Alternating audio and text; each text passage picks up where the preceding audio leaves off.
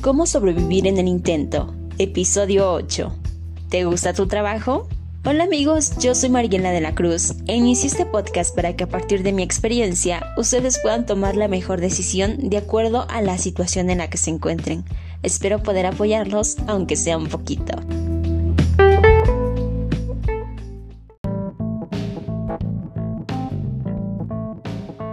Tal amigos? ¿Cómo están? Muy buenos días, muy buenas tardes, buenas noches. No importa a qué hora me estén escuchando, les agradezco mucho su compañía auditiva y espero que yo también les esté haciendo buena compañía y que esa sea la razón por la que están volviendo a escuchar un episodio más de cómo sobrevivir en el intento. Hoy vamos a hablar precisamente de un tema, eh, digamos que poco habitual para muchos, pero muy normal en la vida de muchos otros.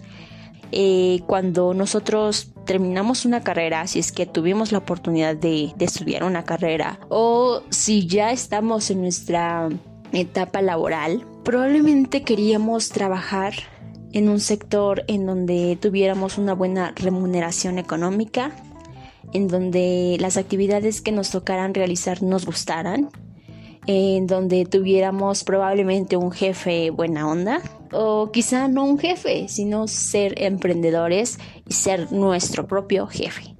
Desafortunadamente, no muchos tenemos esa oportunidad.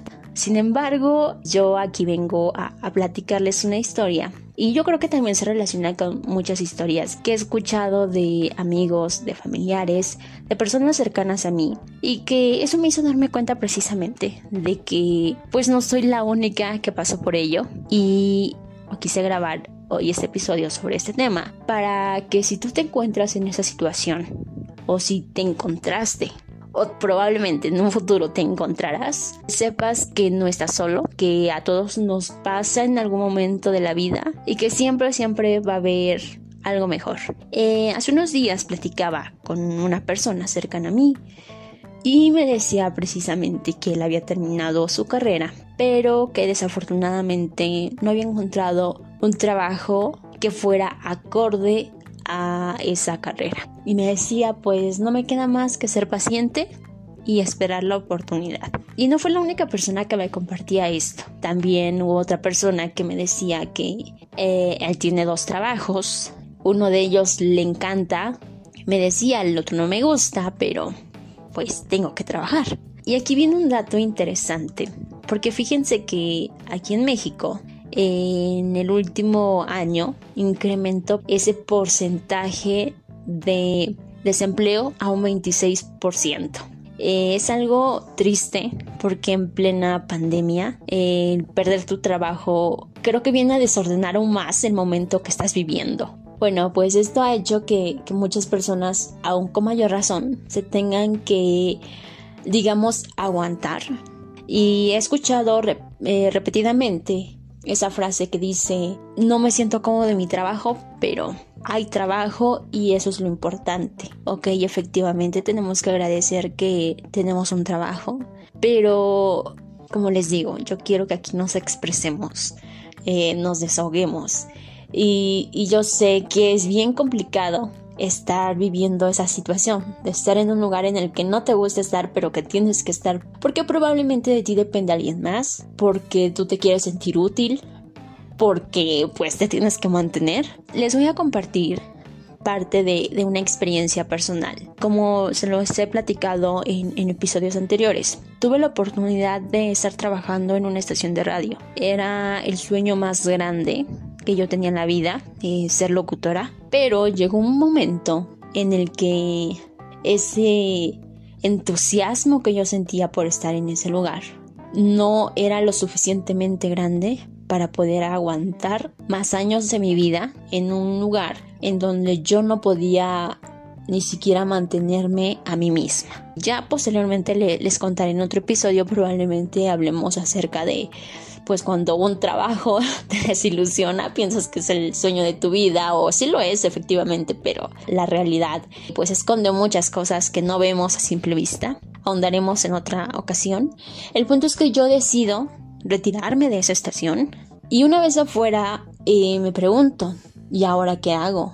Eh, si bien no tenía un sueldo eh, lo suficientemente pues importante para poder, les digo, mantenerme a mí misma. Pues ahora menos porque no tenía trabajo. El hecho de tener experiencia en otras áreas diferentes, en cualquier área, es muy bueno. La única experiencia que yo tenía trabajando en algún lugar diferente a una estación de radio era en una papelería y en una tienda de bisutería. Y eso fue nada más un breve tiempo mientras entraba a la escuela porque estaba en periodo vacacional. Entonces en realidad no tenía experiencia laboral como de años como en la estación de radio. Pero pues en una ciudad tan pequeña como la que yo vivía, encontrar trabajo en una estación de radio no es sencillo. Para mí esa no era una opción. Buscar una estación en ese momento no lo era porque cuando comencé a trabajar yo no ganaba más que para pasajes. Entonces les digo, iba a estar peor. Lo que yo tenía que hacer era buscar un trabajo estable y un trabajo, digamos, normal dentro de lo que cabe porque en esa ciudad encuentran muchos trabajos parecidos y me refiero a trabajos en pequeñas tiendas, en centros comerciales, en el súper, cosas así.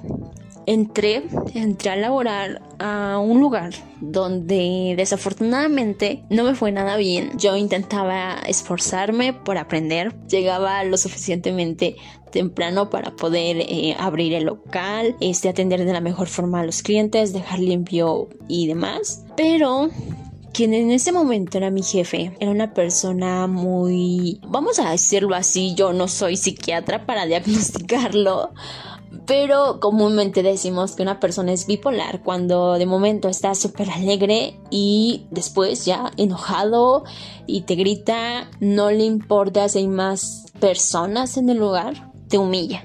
Entonces, esa situación la viví junto con otros compañeros yo decía, ¿por qué tengo que aguantar esto? Yo finalmente, ok, no terminé la carrera, pero no creo que mis papás hayan invertido toda su vida en educación para que yo llegara a una tienda donde mi jefe me tratara como si yo valiera nada, como si en un segundo fuera el empleado del mes y al siguiente, no sé, quien robaba la tienda o algo similar. Esa situación me hizo desesperarme profundamente. Había situaciones eh, muy incómodas. Incluso me tocaba ser niñera y creo que en un episodio pasado yo les comenté acerca de mi, mi negación a ser madre. Pero precisamente porque yo no soy tan paciente con niños, no tengo ese sentido maternal, por así llamarle. Estar en una tienda donde me tratan mal, donde el sueldo no es eh, lo suficientemente bueno y donde aparte no solo vengo a trabajar como me contrataron, sino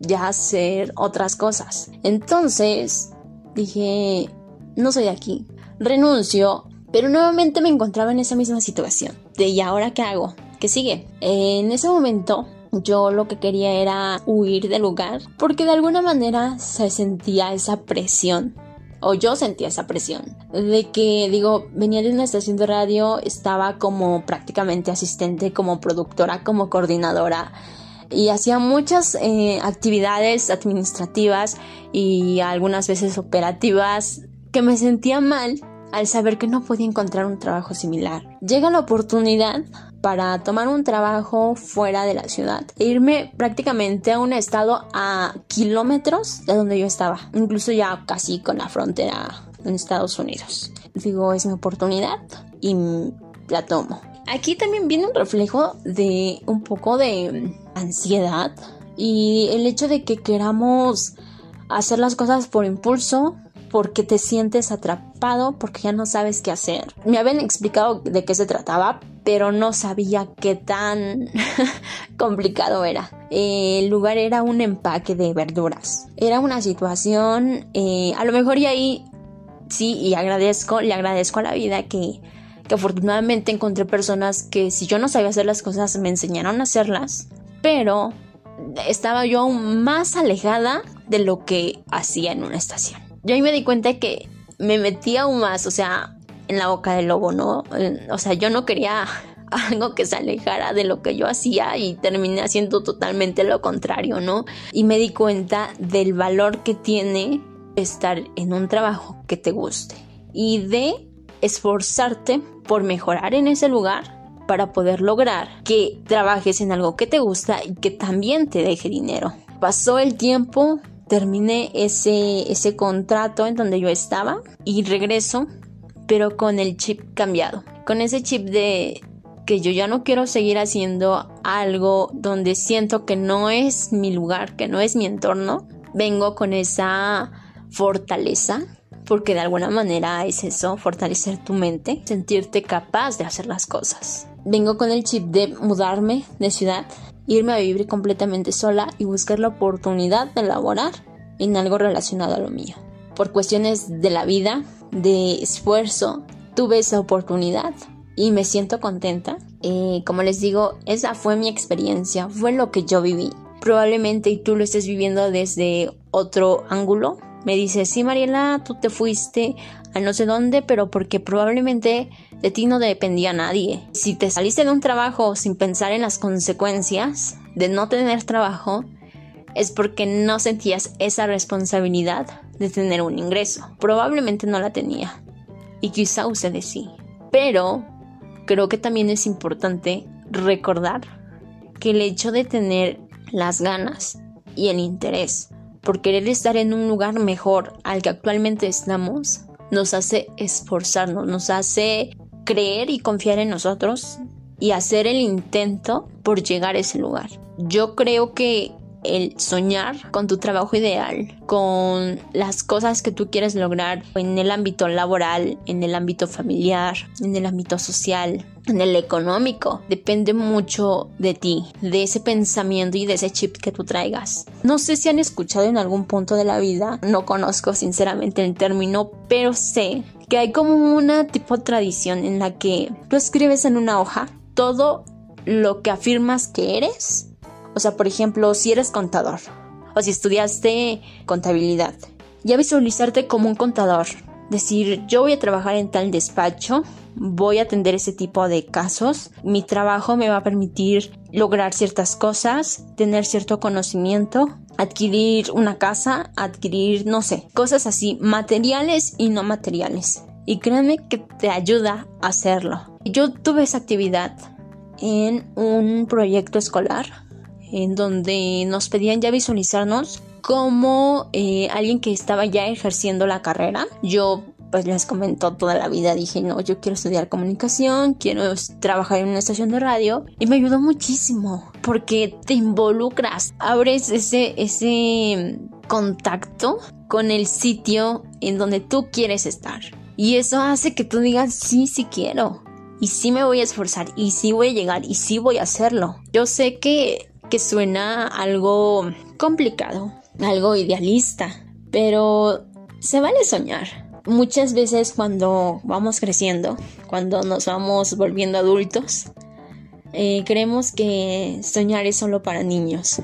Que un niño de primaria si le preguntan qué va a ser de grande y dice doctor, ah, pues sí, está bien, es un niño. Pero si alguien de 40, 50 años le preguntan, ¿tú qué quieres ser? O sea, ya prácticamente ni siquiera esa pregunta se la hacen a una persona de esa edad porque ya es un adulto, porque ya él ya tuvo que haber planeado su vida y si no hizo lo que quería, pues fue su problema. Pero probablemente esa persona tiene el sueño de ser doctor y probablemente esa edad lo pueda lograr. Y hemos visto eh, muchos casos similares.